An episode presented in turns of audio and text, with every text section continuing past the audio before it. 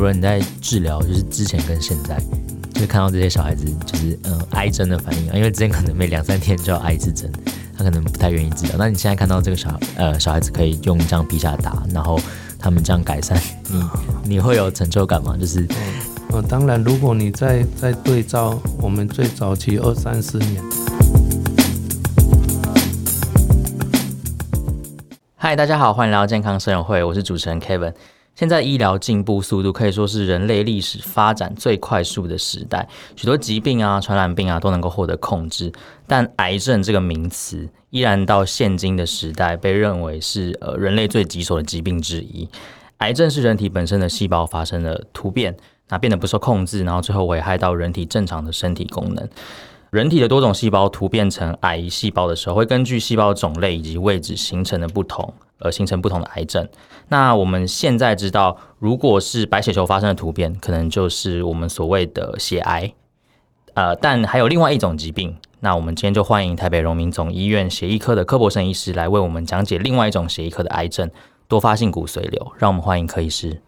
嗯，Kevin 你好，嗨，大家好，呃，我是台北荣民总医院的呃血液科的柯博生医师。那我本身的专长呢，主要是血液学，包含血液的良性疾病，比如说血小板低下啦，哈，还有血友病，那以及血液的恶性疾病，就像刚刚 Kevin 提到的淋巴瘤、血癌，以及今天要讨论的骨髓瘤。嗯哼，呃，柯医师好。首先想请教柯医师，我们都知道发生突变的细胞，呃，转变成癌细胞之后会形成肿瘤。嗯、那肿瘤的话，如果它是长在其他地方，比如说长在胃啊、长在肝啊，它可能就会有一个一块组织突起。那我很好奇是，如果是血液的癌症的话，那它的原发点在哪里？还是说整个里面的细胞都会突变呢？呃，其实血液的癌症的话，基本来讲就是它的癌症细胞源自于血液的造血系统。那因为血液的造血系统就牵涉到包含骨髓，那以及我们的淋巴系统，所以它其实有可能是从骨髓发生的呃癌症细胞，也有可能是从淋巴发生的癌症细胞。嗯哼，那所以这两种形成的癌症的名字就会不同吗？是。那在骨髓的通常是呃什么样的癌症会形成在骨髓？什么样血液的癌症？呃，一般来说大概是血癌啊，以及我们今天讨论的这个骨髓瘤、骨髓癌等等，这个其实是发生于血液的呃癌症。那淋巴瘤啊，就是可能比较以淋巴为主这样子。嗯，淋巴瘤它就是不一定在哪一个淋巴点嘛，它就是可能在很多不同的地方。对，大大部分是从淋巴呃的淋巴结，嗯，嗯呃呃发生出来的癌症，但是其实骨髓本身也算是一个造血系统，也有一些比较凶猛的淋巴瘤是有可能从骨髓开始呃生长的。嗯哼，哎，那呃我们今天要讨论的主题呢，就是多发性骨髓瘤，它又跟呃白血病，就是我们的血癌还有淋巴癌，它的不同点在哪里？呃，其实像呃骨髓。里面呃，如果有这个血液干细胞的大大量增生，那比如说骨髓性的干细胞或是淋巴性的干细胞，呃，这样的癌症呢，就是称为叫血癌，它是从骨髓里面的呃呃细胞长出来的，会影响到我们的造血功能，嗯哼，那可能就会有很严重的贫血啊、血小板低下等等状况。那如果是淋巴瘤的话，可能就是会以淋巴结肿大，比方说我们在。脖子啊、腋下啦、熟悉部啊这些地方都有可能可以去摸到这样的淋巴结肿大，是以淋巴瘤的常见的特征。那那骨髓瘤的话，主要是我们呃骨髓里面的有一个浆细胞，就是豆浆的浆，这个浆细胞它产生了癌化这样子。嗯哼，哎，那这三种呃血液方面的呃癌症，它哪一个是就是可能预后比较差，然后哪一个是可能比较轻微的，还是说还是一样分阶段？呃，其实应该是要看它疾病的种类，像我们刚刚讲的只是最粗略的啊分法这样子。嗯、那像淋巴瘤其实就有分哈五十几种的组织形态，这么多。对，所以其实未必能够呃呃很简短的时间呃去探讨所有的预后不同。不过通常来讲，呃血癌会是比较凶猛的，嗯、那淋巴瘤跟呃骨髓癌的部分就比较没有那么凶猛，但是也往往因为这样，所以有可能在诊断的时候会有稍微。呃，延误啊等等的情况。嗯哼嗯哼，刚才讲到延误，那通常什么样的人会得到这样多发性骨髓瘤这样的癌症？目前来讲，它可能还算是一个退化性，就是老年人比较容易得到的呃疾病，所以呃一般来讲还是跟年纪这样的危险因子最相关。像我们的平均诊断年龄，台湾大概是六十二到六十五岁左右，还是以老人为主，呃，所以是年纪是第一个。那再来就是一些呃，比如说像化学物质，呃，这个有机溶剂啦、杀虫剂啊等等的接触，这些也跟风险有关。这样，呃，除了您刚才讲到年纪变老之外，呃，我知道。癌症大部分是跟基因有相关的，那这样的多发性骨髓瘤，它有呃特别的基因是让它比较容易得到多发性骨髓瘤吗？还是说它有遗遗传史吗？目前看起来，其实大部分的多发性骨髓瘤并没有这样的遗传史啊，就是、嗯、呃，但是它确实跟基因有关。不过有关的部分是在于，我们如果有特定一些呃骨髓瘤的病人是带有基因的突变的话，它的呃治疗成绩也就是预后。会相对的比较差一点，疾病会来的比较难控制。嗯哼，哦，所以说它其实呃跟基因有关，但基因不影响它得到这个多发性骨髓瘤的几率。目前还没有很强的证据。嗯嗯嗯，所以目目前还不知道有没有关，但是知道的是说，如果有这样的基因突变，它可能呃对于药物使用药物或是接受治疗的预后会比较差。是，诶，那这样比较差，呃，就是呃是治疗上，就是它可能会。呃，比较难治疗，药物有抗性，还是说它一开始的时候会比较凶猛，然后会造成比较多的就是损害？对，像 Kevin 讲的，其实都会，嗯、不管在疾病的表现来讲，或是对于一线的治疗来讲，成绩确实是会比较差的。甚至我们把疾病控制下来之后，病人是比较容易复发的，或是在短时间内疾病又会呈现不稳定的情况。哦，了解。诶，那呃，我好奇哦，就是发生这样的呃多发性骨髓瘤啊。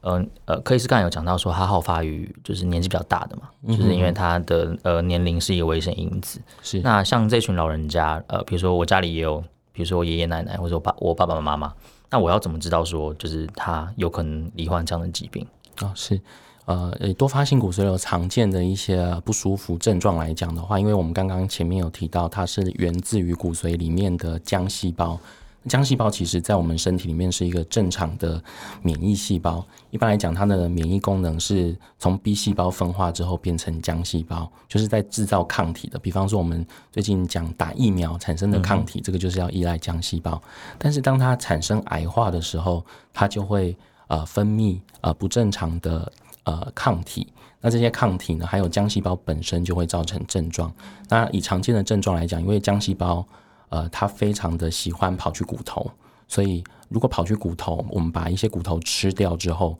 可能病人就会有高血钙，因为钙骨头嘛，这个应该很好做连接，病人就会有高血钙的症状。那高血钙可能就会有一些多尿啦、哦意识模糊啦等等的症状这样子。那一转移到骨头，同时也会合并骨头痛，那甚至严重一点，病人很容易骨折，常常稍微一跌倒，诶，好像过去都还好。却就骨折了这样子，那另外还有就是它在骨髓里面影响到我们正常的造血功能，那可能会有贫血。那贫血的常见症状就是，比方说像容易喘、精神不好、注意力不集中、想睡觉，这些都是。嗯、对，那再来的话呢，就是肾脏功能的不好，因为这些分泌出来不正常的蛋白呢，它有可能形成蛋白尿，那沉积在我们的肾脏，就造成肾功能的呃恶化这样子。嗯，但我我刚才听起来，这些疾病其实在老年人身上都不算是很特别的，因为老人家通常上述就是刚才讲的容易骨折啊，然后疲倦想睡觉，跟肾脏功能，其实他们都容易出问题。对，那所以呃，大部分的病人都是怎么样？呃，就是呃，到科医生门诊发现有这样的疾病的时候，他都是因为上述的这些症状，然后。不小心发现的嘛，所以我们常常会，比如说经有一些健检，病人发现有贫血，不明原因的贫血，那、嗯、或是由骨科医师转接过来，他们发现病人的骨头比较脆弱啊，有不能解释的骨质疏松，或是呃骨折，那或是肾脏科医师转接过来，因为肾功能的恶化，而且也合并蛋白尿等等。嗯、那其实因为血液就是我们全身会跑的疾病嘛，其实我们常常会提醒病人啊，或是跟病友未交，想要了解资讯的，当你发生。全身好像都出了问题，不止一个器官、一个系统、一个点发生问题的时候，其实就可以考虑血液方面的疾病这样子。嗯，大部分都是其他个别转转接过来比较多。是是。哎、欸，那转接过来的时候，我们通常会做怎样的检查去看他有没有什么血液上面的疾病。对，因为我们刚刚讲到这个就是 CRAB 嘛，就是、嗯、呃高血钙啦、肾功能不好、贫血、骨头痛这些。嗯、所以基本基本上我们就是分三步，一个是抽血检查，你看看病人有没有高血钙啊，有没有贫血。那另外呃可以检验病人有没有我们刚刚讲到不正常的免疫球蛋白，可以去验它的量，做一个初步的筛检。那第二步就是做验尿的动作，验、嗯、尿比如说我们可以看它有没有尿蛋白，肾功能是不是已经受受到影响了。那第三步就是说，会做一个初步的 X 光的筛检，假设它也合并有某个地方骨头的疼痛，可以看一下有没有呃我们所谓的病理性的骨折啊，或是呃蚀骨性病灶，骨头被吃掉的那个情况这样子。嗯，所以如果发现这三个都有的话，就有极度的可能性是多发性骨髓瘤。呃，对，这个也必须被好好的筛检跟确诊这样子。嗯，诶，那会做那个脊髓穿刺吗？哦，对，Kevin 讲的这个问题非常重要。其实因为我常常看到，就是那个脊髓穿刺，就是在是在呃，可能连续剧 或者是电影里面，他、uh. 都会拿一个很粗的管子，然后插进去，然后就是吸出来，然后病人感觉很很痛苦、很痛的那种感觉。对，其实骨髓呃穿刺或是骨髓血的这个抽样，哈，嗯，这叫骨髓检查，在多发性骨髓瘤是一个必要的检查。那他确诊一定要、嗯。呃，做正向检查，目的是我们刚刚有讲到，浆细胞、癌细胞源自于骨髓，我们必须确认骨髓里面的癌细胞达到一定的比例以上，才可以去确定这个疾病这样子。所以单靠抽血啊，这些我们大概只能知道它很像，但是要确诊一定要靠骨髓。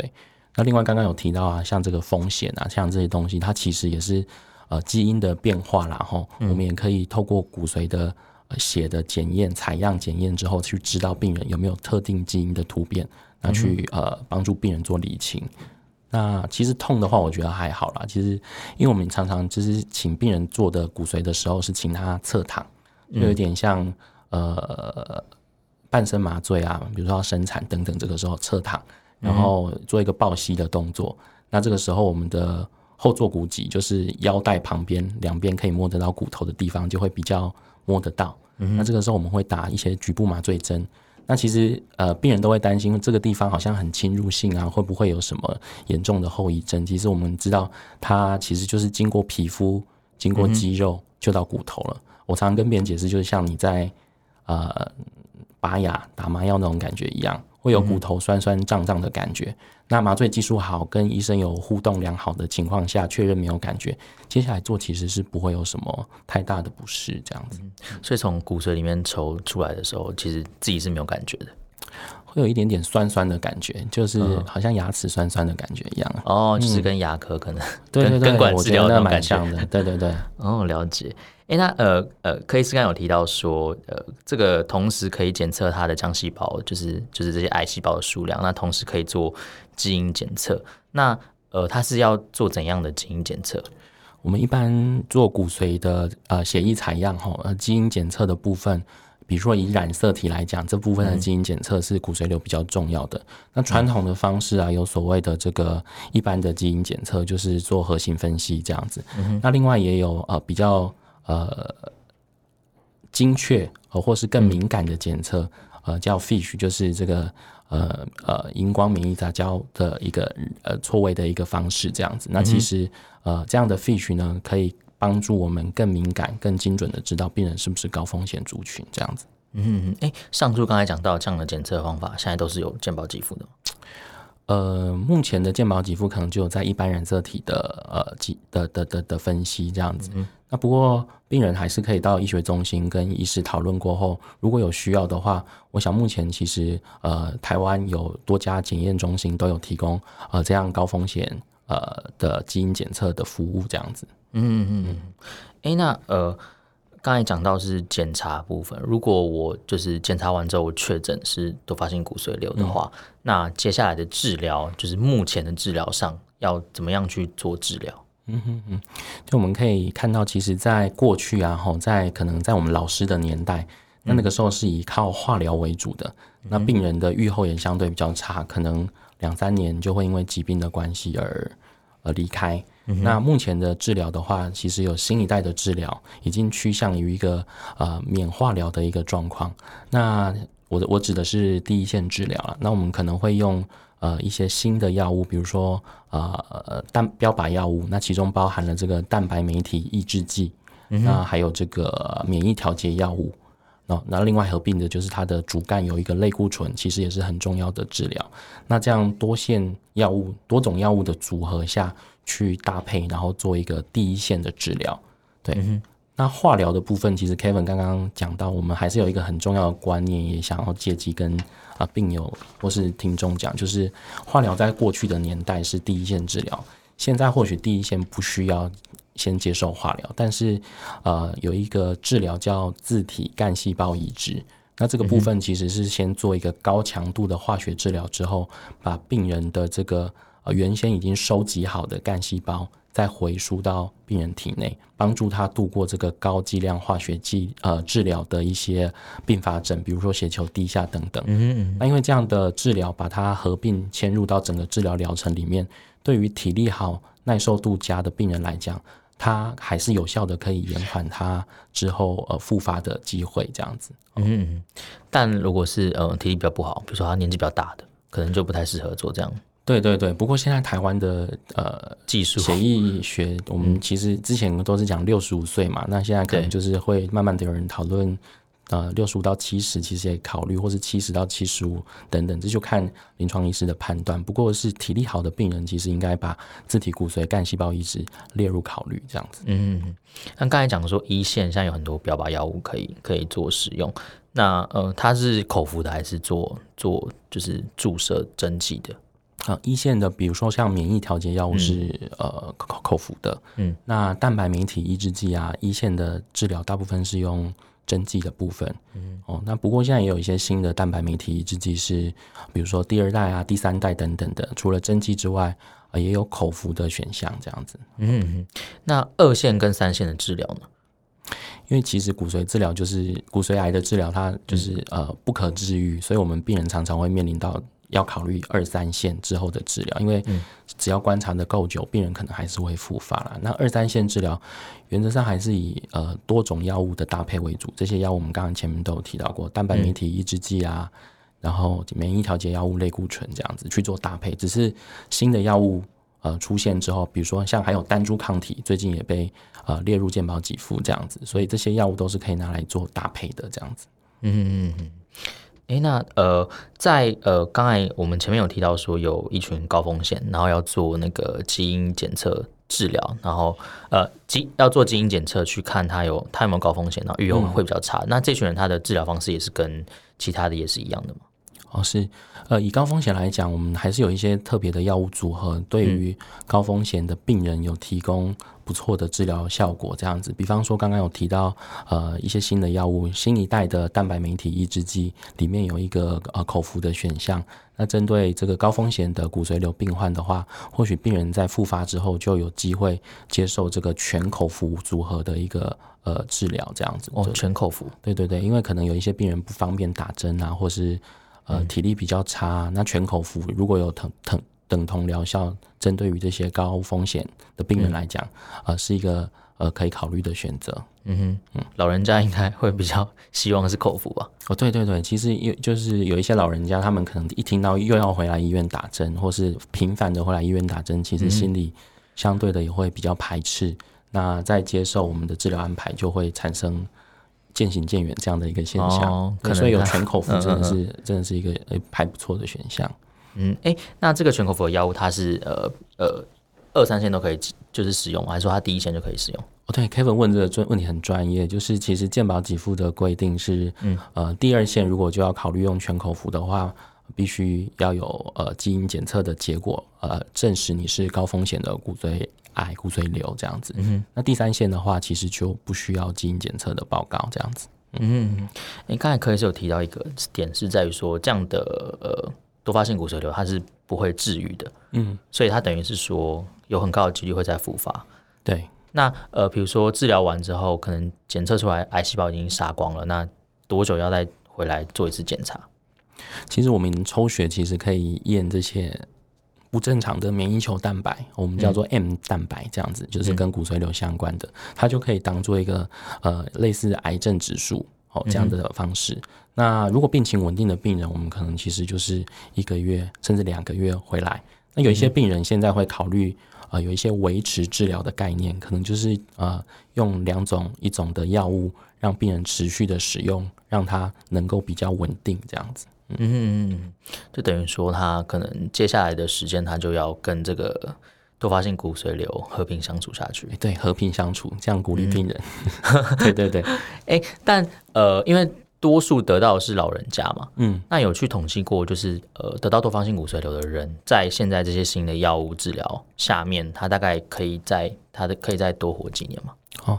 我们常常讲疾病，就是讲无存活的，呃，无恶化的这个疾病的。呃，无疾病恶化期啦，应该是这样。嗯、那在第一线，我们刚刚讲的这些组合底下，现在的无疾病恶化期可能是三到四年。嗯、那在经过第二线之后，可能是两年，两到三年左右。嗯、那第三线可能就会再短一点，因为后线的治疗，呃，虽然有治疗效果，但是疾病会越来越凶猛。所以长期来看，现在大概可以到六七年的病人也是呃蛮常见的这样子。嗯，嗯，呃，对，所以其实并没有那么的绝望，对比于老师年代。一两年的这个呃存活率来讲，其实是进步非常多的。对啊，一如果只剩下一两年以内的话，真的是会措手不及。对对，但如果延迟到六七年的话，其实呃，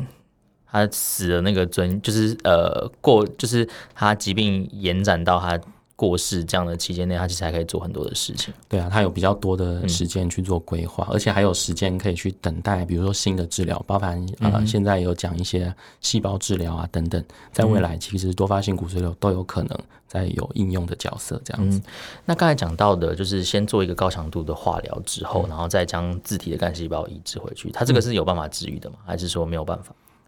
它其实就是延长病人的呃。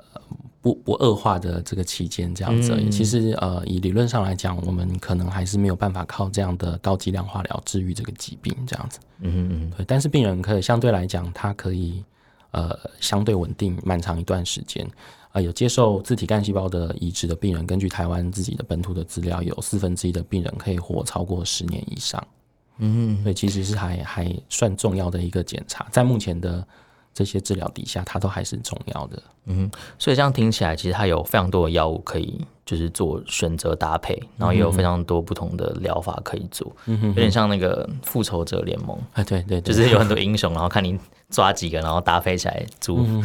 组组一个团队这样子。那呃，刚才有提提到呃，克里斯有提到说有一个新一代的，就是口口服药物可以在呃。就是呃，基因突变愈后比较差这群人上面做使用嘛。那这个药物它现在在台湾已经就是开始使用了吗？哦，已经有健保给付了。呃，嗯、健保其实蛮照顾骨髓瘤的病友的这样子哈，它已经可以申请做使用。嗯哼，哎、欸，那我想知道，就是这样口服的药物啊，就是病人用起来它的感受如何？因为我知道，呃，针剂跟口服会差非常非常非常多。嗯，第一个就是便利性来讲，然后还有一些啊、呃、针剂的输注反应啊，啊、呃，相对来讲，这些在口服的药物上面就会可以比较避免这样子。嗯哼嗯哼，哎、欸，那有例子是就是有吃吃这样药物的吗？呃，有。其实我们刚才也讲到，其实病人的顺从性，愿意配合接下来二三线的治疗，其实很重要。所以，呃，我自己有一位个案是在。复发之后，那我们建议他做二线的治疗，当然做了一些讨论。嗯，他比较 prefer 就是比较希望能够做这个呃纯口服的治疗。那我们同时做了基因检测，那呃在这样等待的过程当中，他的呃基因检测报告出来啊，也是可以跟健保申请这样的新一代口服的呃蛋白酶体抑制剂。那所以治疗之后，病人的满意度呃相对来讲，其实是我觉得算算不错的，就是他可以。呃，以反诊的形式抽血啊，看报告啊，这样子，然后拿药就可以了。对，嗯、就等于说，就是省省过了很多，呃，省掉了很多要就是注射的时间。对，其实包含你讲的这个时间，因为他有一些人，虽然他不是特别的年纪大，但是因为我这位病人，呃，是还有在工作的，那他也有一些时间上的考虑，哦、所以他觉得吃口服药物对他来讲比较方便，比较方便，对。嗯，哎、欸，那这位病人他现在还好吗？还不错啊，看起来就是体力很好。嗯、其实他自己都不觉得他有复发，他说是你告诉我抽血有复发，我才知道我有复发。嗯哼，对，所以这就是多发性骨髓瘤的一个一个点啊，就是有一些病人会觉得我没有症状，可是医生告诉我我已经在复发了。那针对这些病人，有时候我们会建议他再等等，等到有症状。可是其实及早开始治疗，或是病人呃呃跟医生做咨询还是蛮重要的。有一些病人是没有症状，然后他自己觉得病就好了，然后也比较慢慢的就没有回来门诊。其实这样在多发性骨髓瘤还蛮常见的，就是对。因为就是还没有发生状况的时候，通常都会掉以轻心。对，可是可能我们抽血都已经知道他有问题了。嗯，比方说多发性骨髓瘤在诊断之前，我们回溯性去看这些病人，可能在二到五年前癌细胞就已经在他体内了。嗯嗯，所以等于说，呃呃，在这个老老年人身上特别容易复发的话，他们其实健康检查也蛮重要的。对，就台湾健康检查的时候会发现他有。就是怪怪的，对，他其实也没有那么少，大概一年可以到六七百位的病人新新新个案被确诊。哦，那这样其实蛮多的。对，这也是因为健康检查普及的关系，所以我们抓到更多呃呃没有明显症状的病人这样子。嗯嗯嗯。那今天很感谢柯医师跟我们分享，就是这个多发性骨髓瘤这个血液的癌症。嗯、那呃，如果家中有提到，刚才柯医师有说的，就是 C R A B，就是嗯，有念起来有点像螃蟹啊，crab，crab，对，这样比较好记。嗯、那可能要注意一下，就是可能要带爸爸妈妈去做一下健康检查。嗯，那如果真的不幸查出来是呃癌症的话，其实。刚才有提到有像复仇者联盟一样非常多的药物可以让你做选择，那也有呃在二线、三线，现在健保给付有做全口服的药物，如果他们不愿意打针的话，嗯哼，对，那呃有先进的药物，有优秀的医师，那像可以是刚才提到的，及早发现其实才是重点，因为可能前面已经有一段时间，他可能已经在呃癌症已经在进程了，但是没有发现到，嗯。对，所以现在都是可以控制的，所以不要放弃希望，这样。对对，那我们这期健康生活会的节目内容就到这边告一段落，那我们下次见喽，拜拜，拜拜。